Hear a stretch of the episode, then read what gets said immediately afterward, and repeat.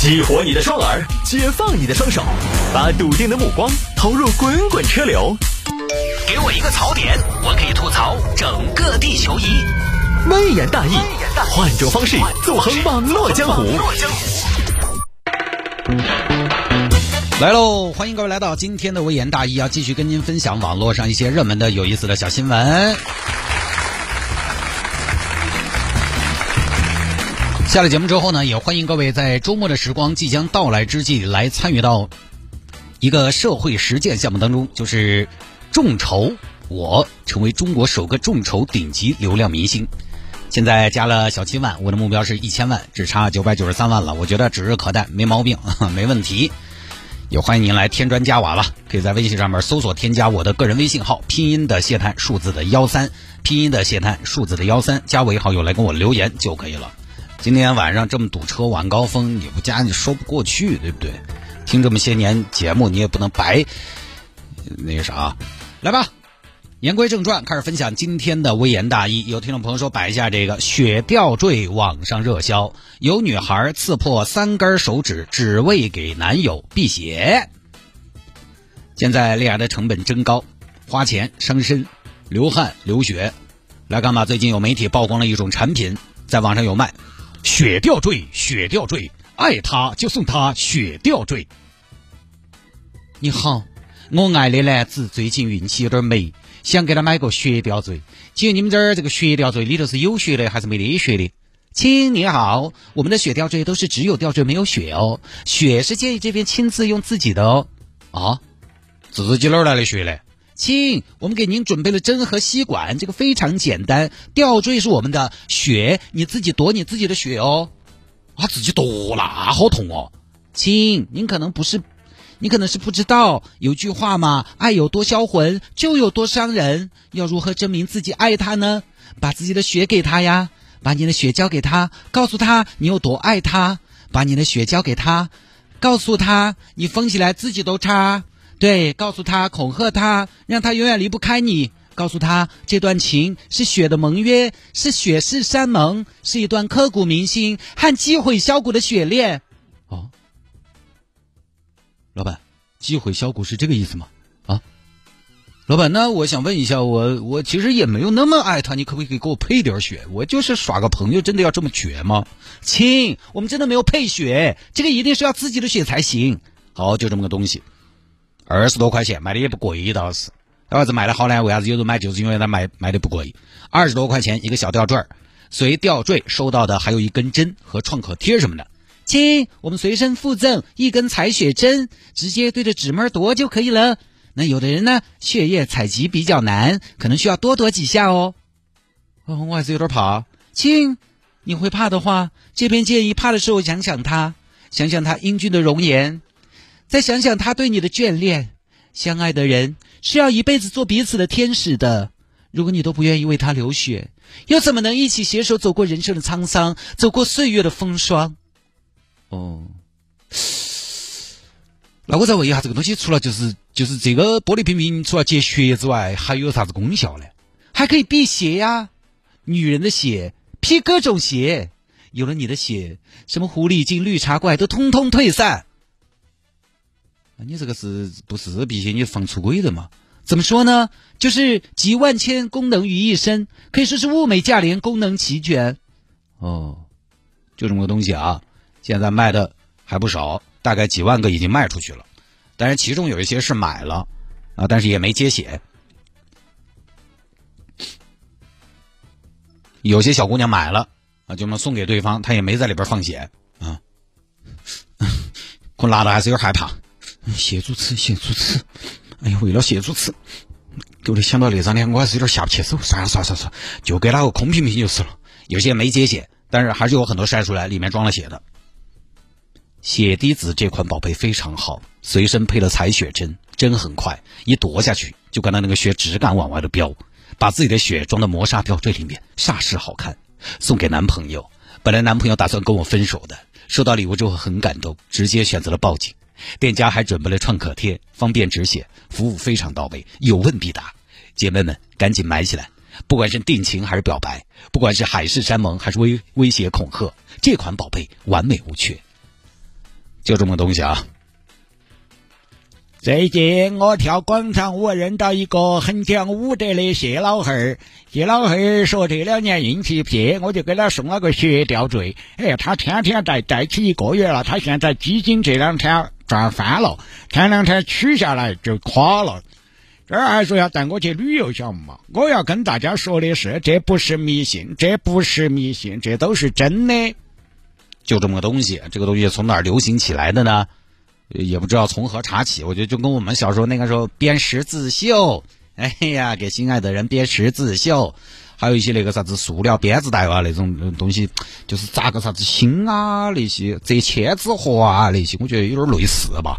折一罐罐送给对方，哈，这种东西我怎么会自己折？我从小我就知道这种东西要外包，哈，你直接给我包好，我给你拿钱啊。但是我也那个时候因为没钱，所以我也没干这个事情，啊。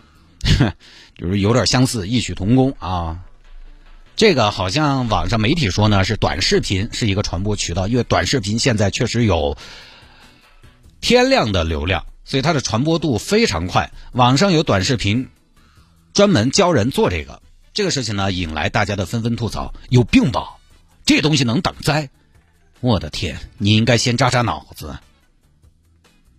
网上关于这个产品的吐槽分析已经很多了，呃，有些媒体和朋友呢也发表了自己的观点，大家的意思呢不爱护，主要我就简单一点啊，就主要就是爱人要先爱己，爱人要先自爱，反对这种不自爱的行为。还有一些专家呢就从这个医学的角度来说了，这个是呃非常危险的一件事情，有风险的事情，就这个会造成感染的，啊，因为你这个毫无保障的取血针，可能传播各种疾病，有。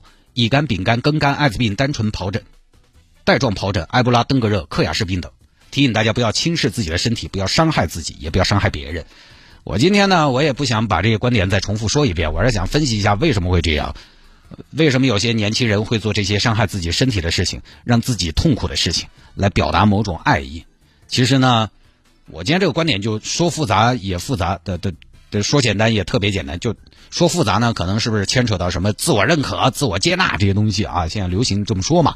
呃，但是说简单呢，我觉得我就分析一个，应该能代表一部分年轻人做这件事情的动机，就是为什么他要买这个东西，并且呃直接在自己的手上放血，然后装在罐子里边送给对方，就也很简单。他为什么用这种手段来表达爱？呃，因为他实在也拿不出什么别的东西来表达。说话有点直啊，就是我一无所有，我就只有这些，言语已经不能表达了，其他我也我也没有。但是你看成年人就不一样，社会人他一定不会搞这种事情。我喜欢你是不是？行，我怎么表示？我可以跟你说，我可以跟你语言表达，我还可以，比如说我给你买个包，你生日我请你吃一个人均七百的大餐，再再宏大一点，我买台车写你的名字。你的名字我开单子。成年人、社会人有很多表达爱意的方式，有很多表达这个情比金坚的方式。换着花样来，每周都可以不重样。这周安排烛光晚餐，下周我们去耍个游乐园，再下周我们去旅游晒太阳啊，我们去欢乐谷坐个云霄飞车、过山车，一顿尖叫下了一顿吐。哎呀，吐完之后我们俩更相爱了。月底了，我们还可以去自驾去去玩雪。成年人。你你再比如说，两口子吵架什么的，你有时候直接一个红包解决问题。我们有同事就是嘛，吵架了发个红包解决问题，或者交卡嘛，用存折和工资可以化解危机。就说白了，成年人手里的牌很多，不然你说为什么都是很年轻的孩子在买这个东西？出身社会的人就不干这样的事情了？是因为社会人就不需要爱了吗？是因为我们没有那种豁出去的喜欢吗？是因为我们身上就掬不出来血了吗？对吧？都不是，因为我们只是有比接血更好的方式，它不是什么好办法呢。但是就是青春期的孩子一无所有，他怎么证明呢？我怎么证明我爱你的诚意呢？那好像我就只有给你来点血气，因为两个人在一起，如果是相爱的话，大家其实都需要一种安全感。在一起的时候，当你们疏离。你会是没有安全感的，不光你对我疏离，我会没有安全感。反过来，其实我觉得在一段感情当中，我如果有一天我突然觉得我对你也不浓烈，我也会对这段交往没有信心、没有安全感。所以拿不出来东西证明我没得钱，我有血吗？我没得钱，我捧个人场。其实不光是女孩，男孩也很多嘛。你这个你现在这个吐槽的朋友非常多哈，就说现在年轻人到底怎么了？以前的年轻人不也这样吗？男娃娃以前我们有同学因爱而暴躁，直接一拳打碎了教室里的玻璃。还有一些男娃娃女娃要分手，他拿烟锅把去烫个疤在手上，这种也不是没有嘛，这不是一样的嘛？稍微规范点儿也可能去纹个身，钱纹一个，但是纹身要钱呐。相比之下，这个血滴子二十多块钱呢，他就觉得成本很低，拿出去还有一种满满的道德上的满足和碾压。我把血都给你了，你不能对不起我吧？成本又低，完了对方还不好说什么。也是哦，你把血都结下，人家咋说嘛？你你给我这你干啥？我不要拿走，人家还不好不要，直接站在道德高地，人家就想这是一条人命啊！我虽然不爱他，但是他这么惨，我不能见死不救啊！我是一个男的。我是一个男的，谁要是给我这个，我的角度就是啊，这是干嘛？那，你给我个这个，那要不我我回来我给你磕个头吧，咱俩一辈子的好兄弟好吗？其实是另外一种形式的卖惨，所以啊，自古以来其实就有这种事情，只不过现在这种血吊坠换了个形式而已。反倒这个血吊坠，我看了一下，它还是有一定的好处，哼，它比较能控制住量，它永远都不会是主流，但是也永远都会有。因为类似的行为本身就是一种成本低廉的极端，成本高的极端是，我给你，比如说我给你一场婚礼，我们成个家。年轻人他这些东西他又给不了，什么都给不了。看了看自己的身子，身子也给你了。哎，老谢，我这也没啥子好表示的，随便接了点血拉倒。我在一起两年了，你硬是应该的嘛，拉倒。我觉得是这个原因，低成本的极端，几乎没有什么工作了的人做这样的事情啊。有些姑娘，小姑娘就买来干嘛？把自己的手指戳破，往里边放血，放满了之后交给她喜欢的男生，说可以帮这个男生辟邪。你最好避开这个男生，我跟你说，他就是你的邪。这个我前面也说了，这个为什么都是小姑娘来干这样的事情，或者说年轻人来干这样的事情？你包括其实刚才我也讲到了，我们小时候有的时候表达爱没什么别的太多办法，就只能。你露只有一身劲嘛，反正这个东西哦，全反是，你说是不是要给你个烛光晚餐，送你一朵花儿什么的？我记得我高中的时候喜欢别人，我，哎呀，请人家吃个我们当地唯一的这个快餐西餐都得，它都不叫西餐，那就是快餐，是吧？那就是快餐，都得在室友那儿稍微凑一凑，然后才能请人家去吃一顿。你这三年就请得起这么一顿。别的时候你喜欢对方吧，你也表达不出来，你就好像在遇到某些特殊的时候的时候呢，你就觉得我我就只有这个身体啊。年轻人他不知道如何爱一个人，他也没有太多的途径去表达爱，他就知道什么呢？他就知道啊，反正爱一个人就要付出嘛。但是付出呢，就是刚才我讲的，他又不知道自己有什么可以付出，所以我觉得呢，这不是这一代年轻人才有的事情。过来人始终喜欢说这一代人怎么了？但以前还不是有，只不过那个时候没得屏屏，那个时候嘛有嘛，直接哦把那本伤口给对方看的这种，所以我觉得家长这边还是要引导啊，这是第一，就是家长呢对于孩子耍朋友这个事情要引导，不要回避。其实现在呢，我觉得很多家长已经做的不错的，都是过来人，耶，死娃娃，老子今天看你脸色，哎。看你这个气色，耍朋友了是介绍一下噻。他已经可以跟孩子坦诚的沟通这个事情了，这个是第一步。第二步呢，都是过来人，你也知道，这个事情吧，你剪不断，理还乱。你因为他上学嘛，你不可能二十四小时跟着他。尤其上大学了，他在学校要作妖，你也鞭长莫及。我觉得这个时候呢，就看家长的态度了。如果家长哈，如果家长把这个事情定义为一件非常严重的事情，那这件事的分量在他的心里也会更重。你越是严厉的、声色厉然的呵斥他，越是语重心长的跟他交流，会越加重他对于耍朋友这个事情的重视程度。他甚至觉得他在跟全世界为敌。这个时候，他其实因为你的这种压迫，他会更有一种盲目的勇气。所以，爸妈这儿还是应该把这个事情开放一些、放松一点。你先不要给他一种。哦，耍朋友这个事情好严重哦，这个事情要不得，你这个娃咋这个样子呢？你们俩都是十二岁才耍朋友的，对吧？要让他有正常的感情观，首先你得承认他情窦初开是正常的，首先你得承认他的情感诉求可能也是正常的，然后在承认当中告诉他，青少年的喜欢应该是一种单纯轻快的好感，而不是沉重的负担，因为你们也担不起什么东西，你们没有谁能对对方负什么责，做什么承诺。对吧？所谓的阳光积极，其实也就是不老成、不沉重嘛。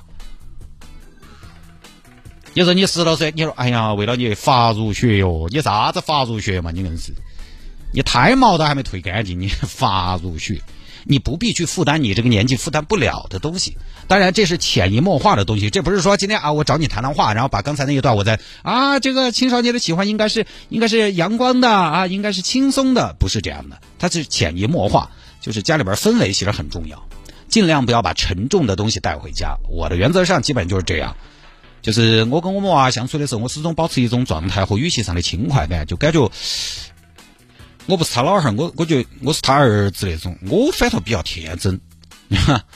包括有时候我不想动，我也保持一种轻快感。当他 Q 到我的时候，他想尝试一些东西的时候，我也假装自己啊可以活蹦乱跳的。我希望他至少在未成年的时候呢，尽量的被一些轻快和明媚的东西所包裹啊！只要不是生老病死，都不知道打死。他们这个年纪，因为无论是感情还是生活还是学习，不应该有太多沉重的东西。不管是变化还是变故，我首先要保持一种积极的状态。就他经常问我嘛：“爸爸，你会不会死？”“会啊。”“那你是不是还有很久才死？”其实也不一定，人有人不同。你这个没整好的话，你要作也说不清楚。就讨论这种问题，我都是非常轻松的状态，因为我就觉得他无需去消化那些稍微沉重的东西，什么事情轻松一点，他就少一点心事。他愿意跟我说，愿意跟我说呢，我就能及时的想想办法。而且万一轻松一点呢，万事儿轻松一点呢，他不那么容易极端。所以轻快，给他们一个轻快的恋爱观，至少青少年阶段，我觉得应该是这样的。你现在没有办法去杜绝他早恋什么的。然后就是什么呢？自信。其实青春期的感情是有个问题，它有个很大的问题。咱们先承认青春期的感情是正常的，但是青春期的感情也有一个很大的问题，就是它是最门不当户不对的。它跟成年人不一样，成年人一看，哦，女生对吧？啥啥啥，高攀不起。实际上，就成年人。这种理性的选择就回避开了很多的门不当户不对，但是在学校里边不以物质划分，社会地位大家也没什么太大区别，政治面貌大家哎都是团圆，谁又不是根正苗红？那会有一个情况就是，比如我小时候我我小时候有个特点，我只喜欢成绩好的，但是我成绩又不好，家庭条件、成绩、户口啊，那个时候都不是大家所考虑的。哎呀，你一个农村户口，我县城的，小孩不考虑这些。上学的时候是你拥有一段跨越阶级的恋爱的唯一的机会，就这种门不当户不对呢，在一起之后，好就不说了，不好了有一方容易自卑，他就容易做出一些比较极端的事情来。像我，我高中喜欢的姑娘，我就有点自卑，因为他们家里边那个空调是三 P 的，我们家是两 P 的，人家是美的，专门做空调的，我们家是长虹的，顺便做空调的，我就有点自卑。哎，这个不开玩笑哈。除了高中喜欢的姑娘是假的，其他都是真的，